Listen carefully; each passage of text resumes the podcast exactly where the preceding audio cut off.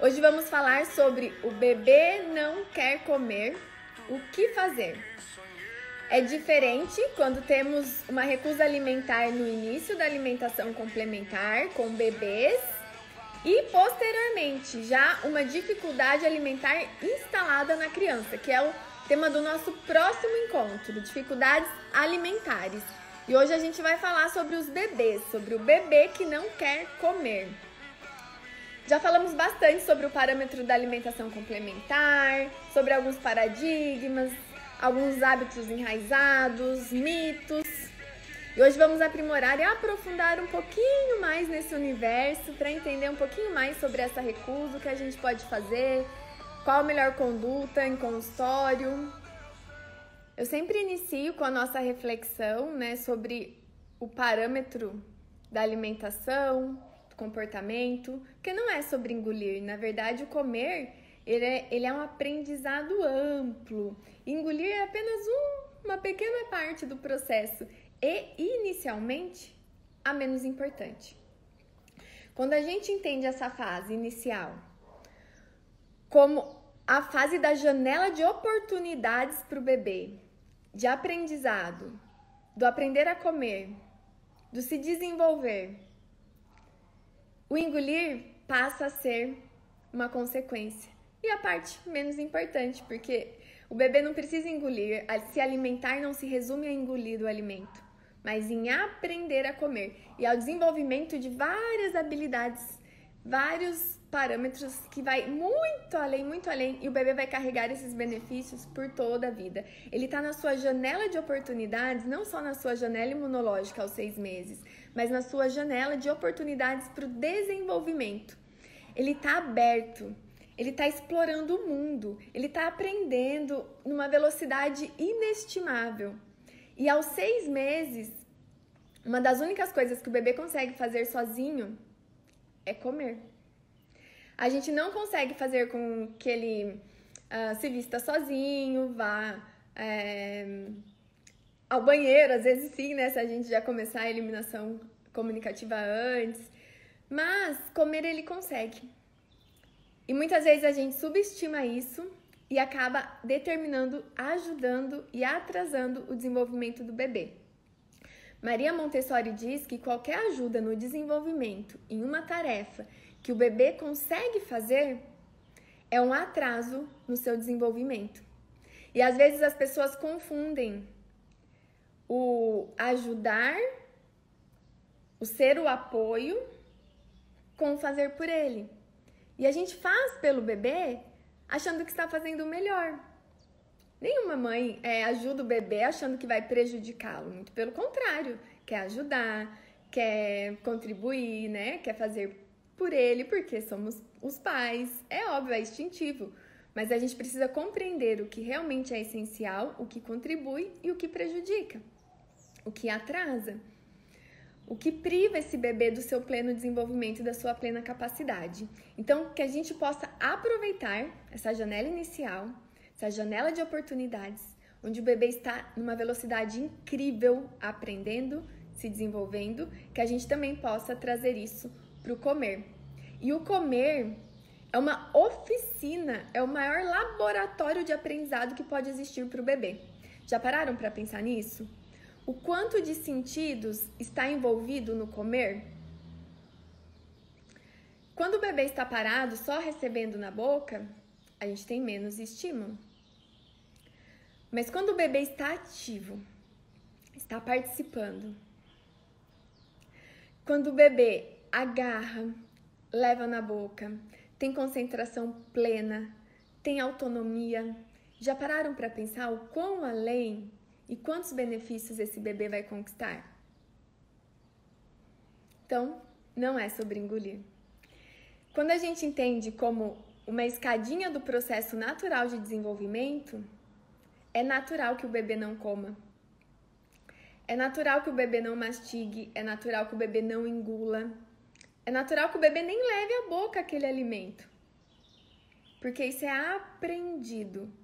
E cada dia que esse bebê não comeu, que esse bebê não levou a boca, que esse bebê jogou, passou no cabelo, é um degrau conquistado do processo do aprender a comer. Simples assim. Mas a gente tem muito cultural e enraizado, por exemplo, as quantidades. E muito as expectativas elevadas em relação ao primeiro dia que o bebê vai raspar o prato, vai comer, vai sorrir para a foto e vai ficar feliz. E muitas vezes não é isso que acontece.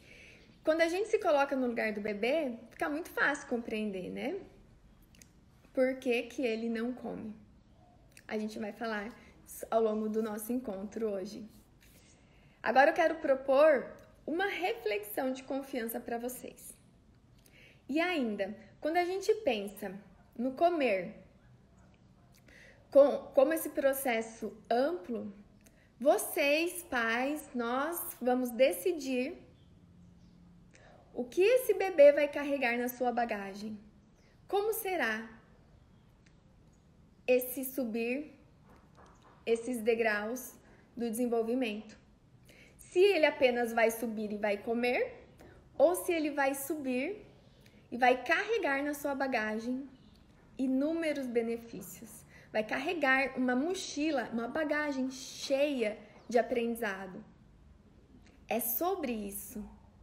Quando a gente entende o BLW, que apenas é uma sigla, né? A gente chama de BLW, mas pode ser que daqui a pouco a gente nem chame mais de BLW, isso é o menos importante. Mas essa abordagem ampla não é sobre o bebê comer sozinho. O bebê come sozinho no início porque é assim que ele consegue. Se ele conseguisse comer com talheres no primeiro momento, ele iria comer com talheres. Mas ele não sabe, ele precisa aprender. E o agarrar, o aprimorar, faz parte desse aprendizado desse desenvolvimento. Agora quero propor outra reflexão para todos vocês. Quando a gente pensa no curso natural, quando a gente pensa que os bebês sabem nascer, sabem mamar, sabem comer, tudo se encaixa. Claro, salvo raras exceções, mas a natureza é perfeita. A natureza ela vem no seu curso ideal. Quanto mais a gente se distancia do natural, mais a gente se distancia do ideal. Não tem certo ou errado, mas sempre se façam essa reflexão. É o natural? É o fisiológico? É o que faríamos se não tivéssemos os artifícios, os argumentos ou os, os objetos artificiais?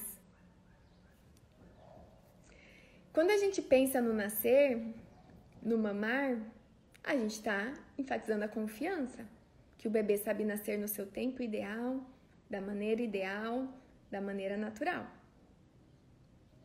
Quando a gente pensa no mamar, a gente está confiando que o bebê sabe mamar quando ele precisa e o quanto ele precisa, sem excessos e sem carências. É o bebê que determina, não somos nós. Nós não conseguimos falar com que o, fazer com que o bebê mame mais do que a necessidade dele. Não conseguimos fazer com que ele mame menos porque ele está gordinho. Agora vou restringir as mamadas. Não. Ele vai chorar, ele vai querer. Por que que quando chega aos seis meses a gente subestima e acredita que o bebê não sabe mais conduzir e queremos determinar por eles. Faz sentido para vocês? Será que depois dos seis meses o bebê emburreceu? Ele não é mais capaz? E agora nós temos que determinar as quantidades que eles precisam comer? Eles sabem sim, eles continuam sabendo. Nós que subestimamos e não confiamos. É necessário e é emergencial que a gente retome a confiança nos bebês, que os bebês sabem nascer, sabem mamar e sabem comer. Só eles sabem o quanto eles precisam. Então, uma das principais causas da recusa alimentar ou do bebê não comer é porque a gente não se coloca no lugar do bebê. É porque a gente tem as expectativas lá nas quantidades e a gente se frustra porque o bebê não come. A gente se frustra porque ele não come quantidades. A gente se frustra porque ele não raspa o prato. A gente se frustra porque ele não come o que a gente quer. Porque a gente parou de confiar que ele é capaz de determinar e conduzir. Então, que a gente possa retomar, é emergencial, que a gente quebre esse paradigma, que a gente, é, de uma vez por todas, quebre esse hábito enraizado de que o bebê tem que comer, de que o bebê tem que engolir, de que o bebê tem que raspar o prato, porque isso é uma consequência do aprendizado, do aprender a comer. Então, os bebês sabem e os bebês são tão capazes quanto lhes permitimos ser desde que a confiança seja o centro, não só da alimentação complementar, mas da maternagem, do criar, do aprender. E claro que quando a gente pensa no curso de desenvolvimento ideal, a gente pode até pensar, ah, mas e os bebês que têm alguma limitação? Claro que terão exceções e esses devem ser avaliados. Mas a gente sabe que mesmo bebês com algum grau de limitação, é, por exemplo, bebês com síndrome de Down, com hipotonicidade, é, que tem uma força reduzida, a, esses bebês também podem comer sozinho. E eles comem sozinho como forma terapêutica de desenvolvimento. Em Londrina, a Cristiane Gomes, que é uma fono bem conceituada, está fazendo esse acompanhamento em um estudo de bebês com síndrome de Down comendo sozinho, fazendo VLW, como forma do processo de aprender, de desenvolvimento, de aprimoramento e com ótimos benefícios. Imaginem um bebê no seu curso natural. Então, é possível, mas é preciso confiar. Sem confiança, não tem a, o aprender do bebê, porque ele precisa que os pais transmitam confiança para eles e não que ajudem os bebês o tempo todo. Nós, profissionais, não ensinamos os bebês a comer. Não é esse o nosso papel. Então, se você acredita que você é uma nutricionista materno-infantil, vai passar um cardápio lindo, maravilhoso, vai ensinar os pais a prepararem as papinhas e vai ensinar o bebê a comer, esquece. Não é sobre isso. Nós não ensinamos os bebês a comer. Isso eles sabem e eles aprimoram e eles aprendem. Nós ensinamos, nós contribuímos para os pais confiarem que os bebês sabem comer. E muitas vezes nós transferimos confiança com o olhar. Nós nem precisamos dar uma aula, falar sobre a papinha, falar. Não! É com o olhar, com a escutativa, que nós contribuímos para que os pais confiem que os bebês sabem comer.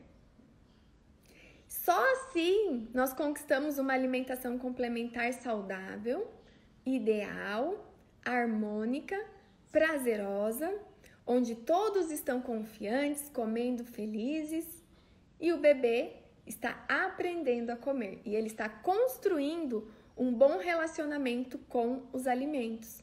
É isso que importa, é isso que vai é, ser a base para que ele efetivamente coma ele construir, ele comer com prazer. E isso vai refletir para a vida toda. Já pararam para refletir o quão precioso é esse momento? E o quanto nós, profissionais, podemos contribuir para que esses bebês tenham a melhor experiência possível? No consultório, é muito comum os pais chegarem com a queixa: meu filho não come. O bebê não quer comer. Aí eu falo, calma, ele não quer comer? Ou ele não tá comendo quanto? Não, doutor, ele não quer comer, ele não gosta de comer, ele não leva nada na boca, não adianta. Eu tô fazendo igual eu fiz com os outros filhos, ou igual eu faço com, fiz com os primos, mas essa criança não come, essa criança não gosta, essa criança não quer, essa criança não aceita. E profetizam o negativo o tempo inteiro, né? Só porque essa criança está tendo um comportamento diferente ou não está atingindo as expectativas dos pais. Então, vamos lá. Primeiro, muitas vezes o bebê não rejeita o alimento, mas ele rejeita a forma como isso está sendo ofertado para ele, o contexto. o ambiente. Se os pais estão inseguros, é comum que a gente transferir essa insegurança para os filhos, que eles pensam, poxa, isso não é legal.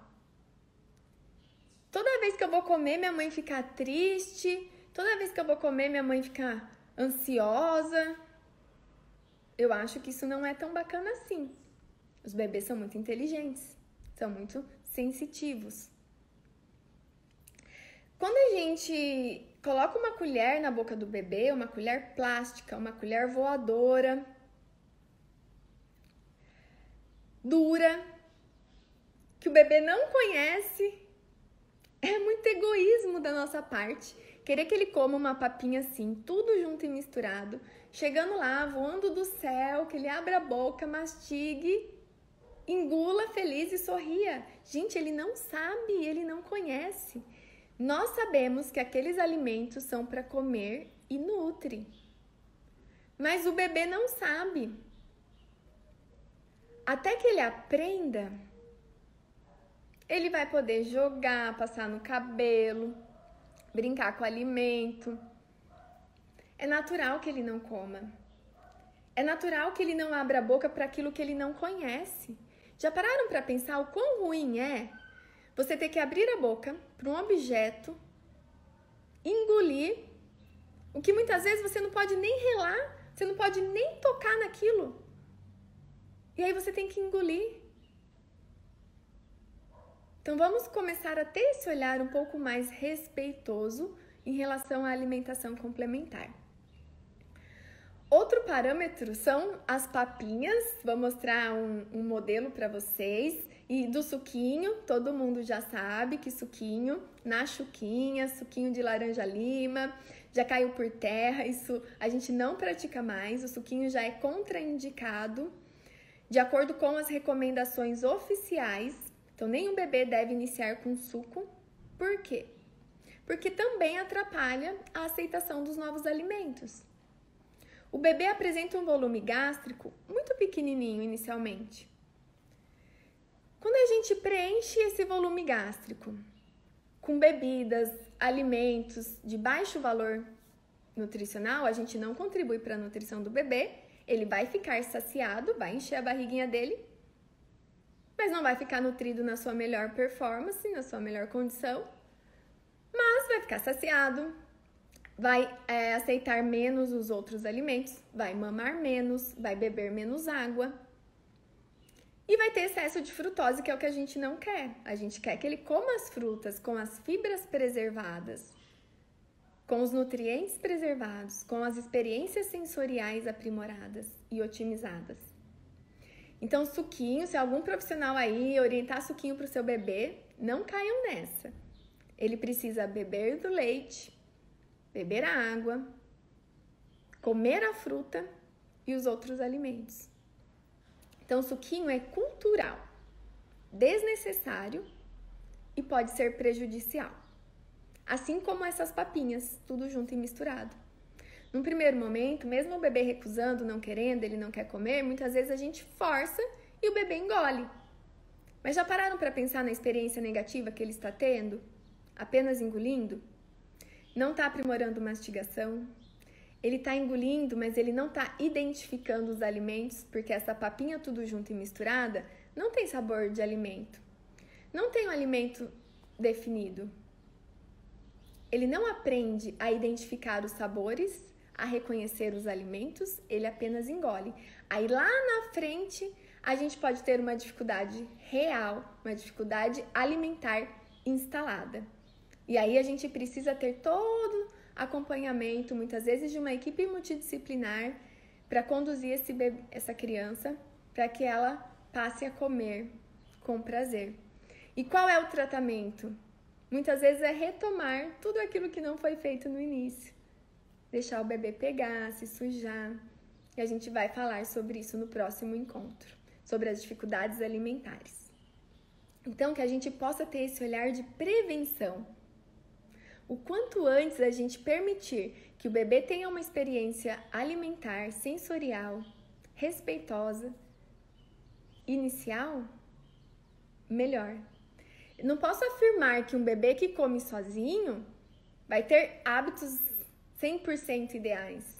Mas eu posso afirmar que um bebê que tem leveza, respeito, confiança, prazer ao comer, as chances são muito, muito, muito menores dele ter uma dificuldade alimentar. Sem falar dos outros parâmetros, né? Quando o bebê come sozinho, quando o bebê determina, quando o bebê está no controle, a gente está prevenindo obesidade, transtorno alimentar, outras patologias. A gente está prevenindo, enfim, é, atraso no desenvolvimento. São muitos, muitos, muitos benefícios que a gente nem conseguiria expor todos aqui no encontro. Vou mostrar o modelinho de papinha ideal agora para vocês. Para quem optar pela papinha, novamente, as papinhas não são proibidas, apenas são desnecessárias. Então, se você acha que o seu bebê ou você necessita da papinha, é um exercício da sua família, é uma escolha da sua família e que ela seja feita da melhor maneira possível quando for a opção. Que ela nunca seja forçada, então que ela seja ofertada na colher, levemente amassada, com os alimentos separados, para que o bebê já num primeiro momento possa observar, possa compreender que os alimentos têm cores, têm sabores que você possa aproximar a colher na boca do bebê, por exemplo, né?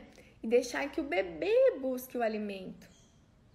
Que o bebê esteja também participando do receber. E não apenas colocando, muitas vezes ainda a gente ajuda, prejudica todo o desenvolvimento orofacial do bebê. Então que a gente elimine os suquinhos, elimine tudo junto e misturado, são uma das práticas das primeiras que a gente deve se atentar para iniciar uma alimentação complementar de sucesso. E muitas vezes os pais preparam o alimento, a papinha, tudo orgânico, com muito amor, uh, na maior expectativa, com muito carinho, e o bebê simplesmente trava a boca, não quer comer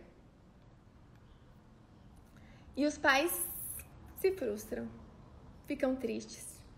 Mas o meu filho não come, não quer. Eu fiz com tanto amor, uma papinha tão caprichada. Será que ele não gostou da minha comida? Será que minha comida é ruim? Acho que eu vou pedir para a avó fazer, porque a comida da avó é mais gostosa. Ou vou pôr tempero. Acho que tá faltando tempero na comida. Não. Muitas vezes esse bebê apenas está estranhando e ele não está gostando desse objeto voador sendo colocado na boca dele. Ele está assustado. Ele nunca comeu. E se ele tiver com fome, aí que ele não come mesmo. Porque se ele tiver com fome, ele quer o leite. Porque por seis meses ele aprendeu que o que sacia a fome dele é o leite. Se o bebê tiver com muita fome, ele não tem disposição, ele não tem interesse, ele não tem tranquilidade para aprender a comer. Ele não está confortável. E a gente escuta, pasmem, essa orientação ridícula, absurda, de profissionais orientando os pais a desmamarem os bebês ou a reduzirem as mamadas ou a deixar o bebê com fome para ele aceitar os novos alimentos. Isso não existe. Isso só piora o quadro. Carlos Gonzalez, o pediatra espanhol respeitado, humanizado, já diz: nunca deixe o seu filho passar fome na tentativa de fazê-lo comer. Amamente o seu filho antes. O que ele comer está ótimo. E complemente com leite materno depois. Então, isso é o curso perfeito e ideal onde a alimentação complementar passa a complementar. Os alimentos são complementares, a base é o leite. E esse é um gráfico da Organização da Saúde, da Organização Mundial da Saúde, que vem nos encorajar, que vem concretizar essa informação de que o leite continua sendo a base. O leite não fica fraco. Nós não podemos reduzir o melhor alimento do mundo na expectativa que o bebê vai aceitar os outros alimentos. Inclusive, todos os outros alimentos são inferiores que o leite materno. Não faz sentido eu querer que o bebê coma uma maçã, inicialmente, ao invés de fazer uma boa mamada. Na maçã, eu tenho poucos nutrientes, muito poucos, perto da complexidade do leite materno, de uma boa mamada. Uma boa mamada é completa, oferece todos os alimentos, nutri é, todos os nutrientes, micronutrientes, anticorpos, fatores de proteção que o bebê precisa. Então, que a gente possa respeitar isso, que a gente resgate a confiança é, no, no leite materno, no, na amamentação. E aqui já começa a fazer sentido, porque que muitos profissionais não confiam na autonomia do bebê. Por que, que muitos profissionais questionam? Não, isso é perigoso. O bebê vai ficar desnutrido, porque o bebê não come. Claro, se eu não confio na amamentação, se eu peço para reduzir o principal alimento do mundo na expectativa que o bebê vai comer e ele não come porque ele não sabe, porque ele precisa aprender, é claro que vai ser arriscado. Como o bebê vai ficar nutrido se eu estou pedindo para reduzir o melhor alimento do mundo? A base Aí começa a fazer sentido, porque alguns profissionais não acreditam no BLW. Não vai fazer sentido para esse profissional.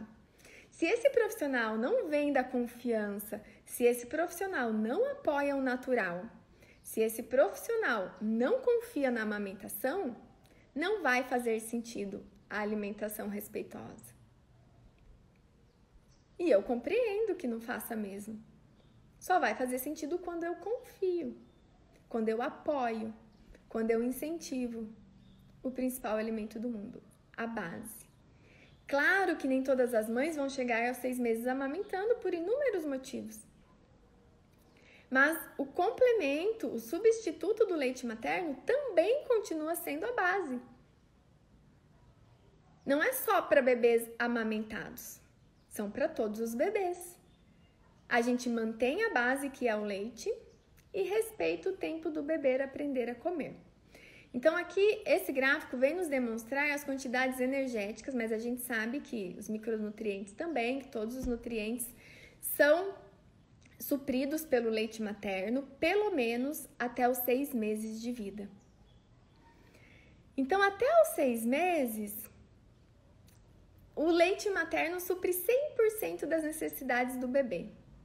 Mas vejam aqui, dos 6 aos 8 meses, até em torno dos 10 meses, ele é predominante.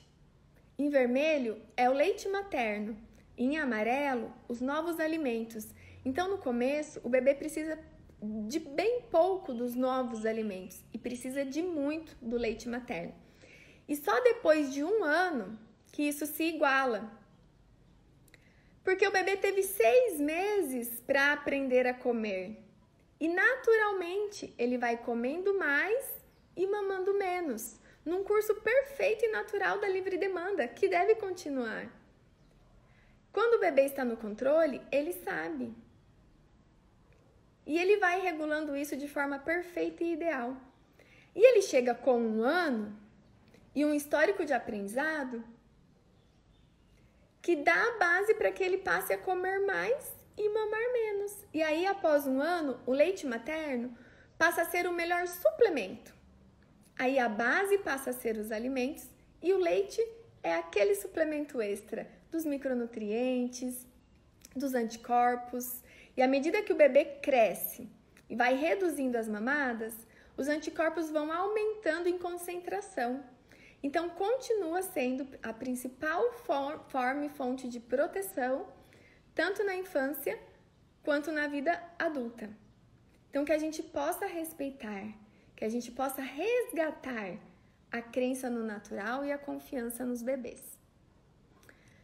Muitas vezes no BLW, o bebê também não come.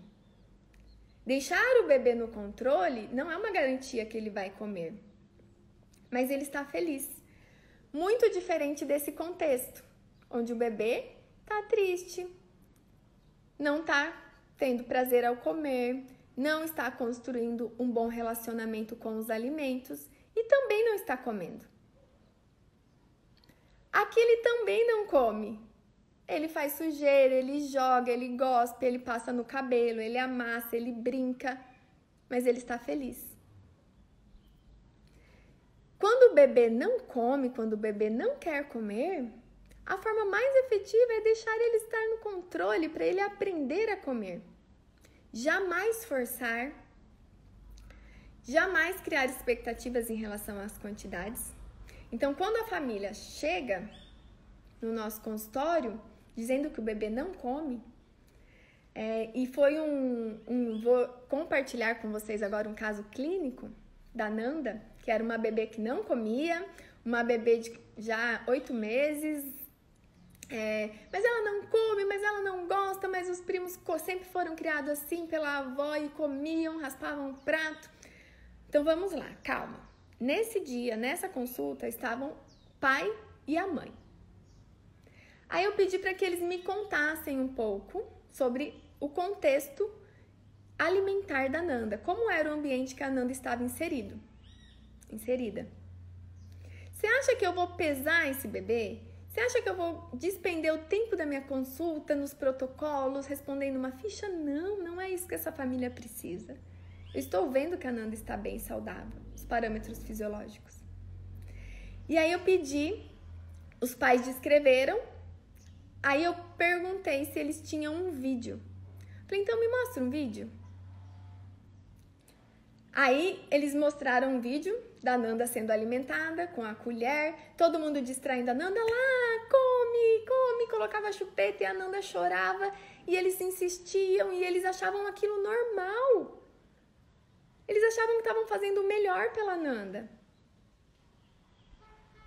Aí eu falei, vamos rever agora o vídeo. Mas agora a gente vai fazer o exercício de vocês se colocarem no lugar da Nanda. A gente reprisou o vídeo. E aí os pais se emocionaram. E aí eu questionei: vocês acham que a Nanda está feliz? Que ela está confortável? Que ela está sendo respeitada?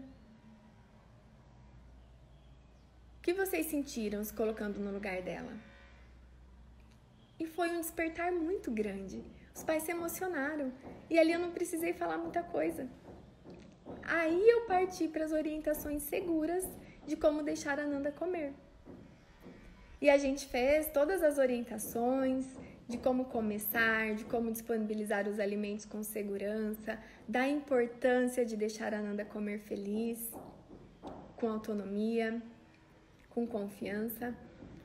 E aí esses pais retomaram, foram para casa felizes, mandaram os vídeos da Nanda comendo, comendo sozinha, comendo com a mão. E eles disseram: "Ela come". Eu falei: "Sim. Ela come". Ela só não gostava daquele contexto. E eu ganhei um, um presente lindo que foi um vídeo da Nanda comendo uma cabochá e a mãe dizendo: "Hoje é aniversário do Fernando". E o melhor presente que ele poderia ganhar e que ele recebeu foi ver a Nanda comendo. Então vale muito a pena. É, não tem preço, né? São coisas que. E a gente não faz nada. Eu não ensinei a Nanda a comer. Muito pelo contrário. Eu apenas resgatei a confiança dos pais e mostrei um, um mundo desconhecido para eles. E só é possível quando a gente não está preso às quantidades, claro. Porque lembra? Ela mina a nossa confiança. As expectativas nas quantidades ideais minam a nossa confiança. Porque a gente se frustra, porque o bebê não tem que comer o quanto a gente quer. Ele tem que comer o quanto ele precisa, o quanto ele deseja. E a gente fica nessa guerra, né? Ai, a papinha BLW participativa não é sobre isso, gente, nunca foi. Quando a gente fica nessa guerra de termos, de siglas, de protocolos, a gente se distancia o olhar para o que realmente importa, para o natural. Não é sobre isso. Então, que a gente possa parar de protocolar, de nomear, de, de guerra, guerra virtual, né? Eu vejo muito na internet. Ai, mas isso não é BLW. Ai, mas você não pode dar papinha. Não, não é sobre isso. Vamos voltar o olhar para cada bebê, para cada família. As papinhas não são proibidas, mas que a gente possa sempre nos perguntar para quê e não por quê. Por que, que eu não posso dar papinha? Não, você pode. Mas se pergunte para quê?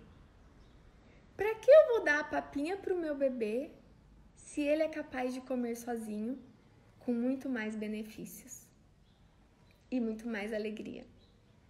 É somente sobre isso. E aí as mães vão para casa felizes, né? Quando a gente passa as orientações, olha, o seu bebê não precisa comer, você pode escolher, você pode fazer com confiança. Não tem, ele tem que brincar, tem que se divertir. Essa é a base da alimentação complementar. E os pais vão para casa felizes, confiantes. Mas passa uma semana, passa duas e o bebê continua não comendo. Continua brincando, jogando. E a gente não consegue quantificar muitas vezes. E aí os pais mandam mensagem desesperado. Não, doutora, você não tá entendendo. Eu deixo, eu deixo ele comer, eu tô fazendo certinho, mas ele não come. No começo eles acreditam, mas na prática é construído. Não é de um dia para o outro. E aí a gente retoma, acolhe essa família. E a gente, uma das coisas que eu sempre pergunto é: como que tá o cocô do bebê? Ai, doutora, tem uns pedacinhos, é normal? Eu falo, tá vendo? Alguma coisa o bebê tá engolindo. Alguma coisa esse bebê tá experienciando. E muitas vezes os pais nem percebem que um pouco o bebê tá comendo. E esse pouco é o suficiente. E não tem problema ter uns pedacinhos no bebê, no, no cocô do bebê. Ele ainda vai treinar todo o processo aprimorado da mastigação. E aí a gente acalma esses pais, acolhe esses pais, diz que tá tudo bem e eles retomam a confiança, transmitem a confiança para o bebê que no tempo dele vai passar a efetivamente comer. É claro que a gente precisa, enquanto profissionais, sempre ir mostrando esse lado, transmitindo essa confiança, eliminando o ambiente negativo, porque os pais não têm essa percepção. A gente não faz por mal. Mas a gente se desespera quando o bebê não come. É muito desafiador. Quando o bebê não come, quando ele não aceita, a gente precisa levar isso com tranquilidade. A gente não pode, não deve reforçar o ambiente negativo. Se as nossas palavras têm poder, se os nossos pensamentos têm poder, o que a gente pensa tem poder, imagine as nossas palavras. Imagine se a gente ficar o tempo todo reforçando: meu filho não come, meu filho não gosta, meu filho não gostou, meu filho é ruim para comer. Os pais não percebem, eles não fazem isso por mal. Então, nós precisamos, na nossa consulta, enfatizar o ambiente positivo, a importância do ambiente positivo, de profetizar as palavras positivas. O bebê apenas estranhou. Ele não quer agora, mas daqui a pouco pode ser que ele queira. Apenas isso. Então, se eu pudesse dar uma dica também, para que a gente não esqueça, durante os nossos é, atendimentos, as nossas consultas, de enfatizar a importância do ambiente positivo, da gente proporcionar e transmitir isso para os bebês. E quando o bebê não quer comer, quando o bebê está rejeitando, quando o bebê está estranhando, quando o bebê tá tudo bem, faz parte do aprendizado inicial. A melhor forma é conquistar a alegria e o prazer desse bebê ao comer. Muitas vezes, colocá-lo em contato com os alimentos, levar esse bebê para a cozinha, deixar que ele toque, deixar que ele participe. Os bebês de seis meses podem, acreditem, eles podem participar. eles já têm prontidão e capacidade para isso. Eles já podem entender e compreender o que são os alimentos. Você pode ir para a cozinha e conversar com seu bebê, mostrar os alimentos para o seu bebê. Falar, filho, isso é uma fruta, isso é uma laranja, isso é uma banana. Aqui a Teodora, com meses, poucos meses, fazendo um bolo, mexendo um bolo, feliz, literalmente com a mão na massa, vivendo, experienciando ali esse momento de aprendizado. Alguém duvida que isso é um laboratório riquíssimo de desenvolvimento? A cozinha, o comer, o aprender a comer? Já pararam para pensar o quanto de sentidos estão envolvidos? O olfato, o tato, paladar, a concentração plena, a autonomia, a coordenação, a confiança. São inúmeros né, parâmetros ali envolvidos de desenvolvimento. E o comer é o menos importante, o engolir é o menos importante, porque isso vai acontecer. Todos nós vamos comer. A questão é: vamos comer bem? Vamos comer com prazer? Vamos comer felizes? Vamos comer com uma bagagem carregada de aprendizado? Ou apenas vamos comer? Apenas vamos engolir? A gente consegue conquistar a confiança quando todos estão confiantes. Eu já compartilhei com vocês em encontros anteriores que no meu briefing de atendimento, quando os pais entram em contato e eu exponho, né, eu compartilho a proposta de atendimento, eu faço esse convite. Eu convido os pais, a avó, a babá, o cuidador, para também estarem na consulta. Assim, todos ficarão confiantes e entenderão o processo do aprender a comer. Porque é fundamental que os pais estejam em harmonia, em sincronicidade com o cuidador. Se o cuidador está inseguro, se o cuidador está inseguro em relação a engasgos, as quantidades, ou se os pais chegam, e aí, como foi? Ele comeu tudo? Ele comeu bem? a babá vai ficar pressionada a dar um resultado, um feedback positivo. Então isso precisa estar tá alinhado entre eles. Todos precisam falar a mesma língua. Todos precisam estar com o mesmo propósito. Então que vocês também possam fazer esse convite para as avós, para os cuidadores, e eu posso afirmar que a gente tem muito mais resultado quando a gente tem uma consulta mais completa com as pessoas que vão ter diretamente o contato com o processo alimentar do bebê. Então, esse é o meu convite para vocês também, para que vocês possam estender isso para as famílias. E lembrem-se, já falamos sobre isso também, quando temos os avós, muitas vezes eles vêm com os hábitos enraizados, a forma como eles criaram os filhos até hoje. Os filhos estão bem, estão fortes, estão saudáveis. A gente tem que ter muita empatia. Não é falar, olha, isso é errado. Não, muito pelo contrário. É acolher a vivência daquela avó, falar, que bom. E que bom que hoje temos mais informações e que podemos fazer melhor ainda. Já pensou? Se assim foi bom, assim vai ser melhor. Vamos colher mais e mais benefícios disso. Então temos que ter muita empatia, né? Não é sobre estar certo ou estar errado. E é um desafio, porque muitas vezes nem todas estão abertas para isso. Então que a gente possa ter esse olhar de empatia, de acolhimento, de confiança e transmitir isso para as famílias. E alguém duvida que os bebês são tão capazes quanto lhes permitimos ser? Espero que faça sentido isso para você, você pai, você mãe, você profissional.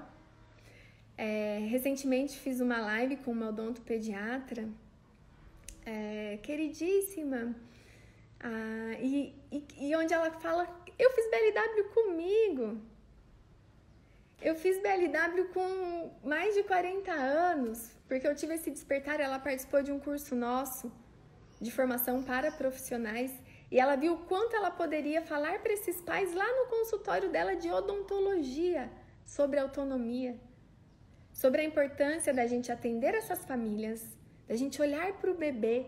Muitas vezes somos profissionais que trabalhamos com materno infantil e nem olhamos para os bebês, para as crianças. A gente só conversa com os pais.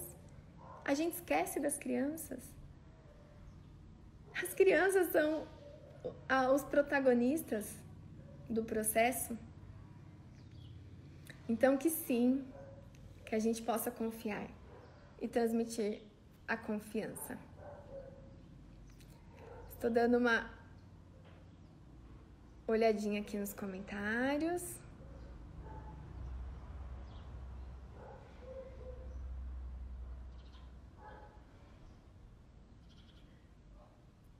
Obrigada, pessoal. Obrigada.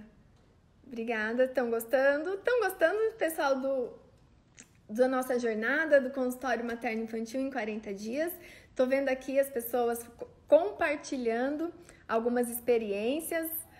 A Raquel, minha amiga Nutri, é, referência em alergia alimentar, falando que o filho dela falou batata antes de falar mamãe. E na época ele brincava muito com batatas enquanto cozinhávamos juntos. Olha só que experiência linda. E que a gente possa construir boas memórias afetivas, né? Que a gente possa construir momentos, os comfort foods que da nossa infância são tão preciosos. E isso não precisa ser com bolacha, com bolachinha de maisena, com danoninho. Isso pode ser com alimentos saudáveis a gente também precisa desmistificar que açúcar é sinônimo de infância feliz, porque não é. Infância feliz é sinônimo de alimentação saudável, de saúde. O nosso corpo anseia por saúde, o nosso corpo deseja saúde, o nosso corpo deseja alimentos é, naturais, nutritivos. Nenhum bebê nasce desejando um alimento açucarado. Nenhum bebê nasce desejando um alimento prejudicial. Muito pelo contrário. O bebê nasce desejando saúde. Isso é instintivo, a gente tem esse instinto de defesa, de busca, de busca pelo natural, de busca pelo ideal. É direito dos bebês receberem alimentos saudáveis. É direito dos bebês terem um início de vida saudável, de construir a sua base inicial da melhor maneira possível. E é nosso dever, enquanto pais, enquanto profissionais, fazer essa oferta, fazer essa orientação, disponibilizar os melhores alimentos possíveis para que os bebês façam as suas escolhas e comam o quanto eles precisam. Assim a gente caminha no curso ideal. Assim a gente caminha no comer com prazer, na saúde, no início de vida ideal. Nos mil dias que compreendem o período da gestação, do primeiro ano de vida e do segundo ano de vida. Então, esse é meu convite para vocês.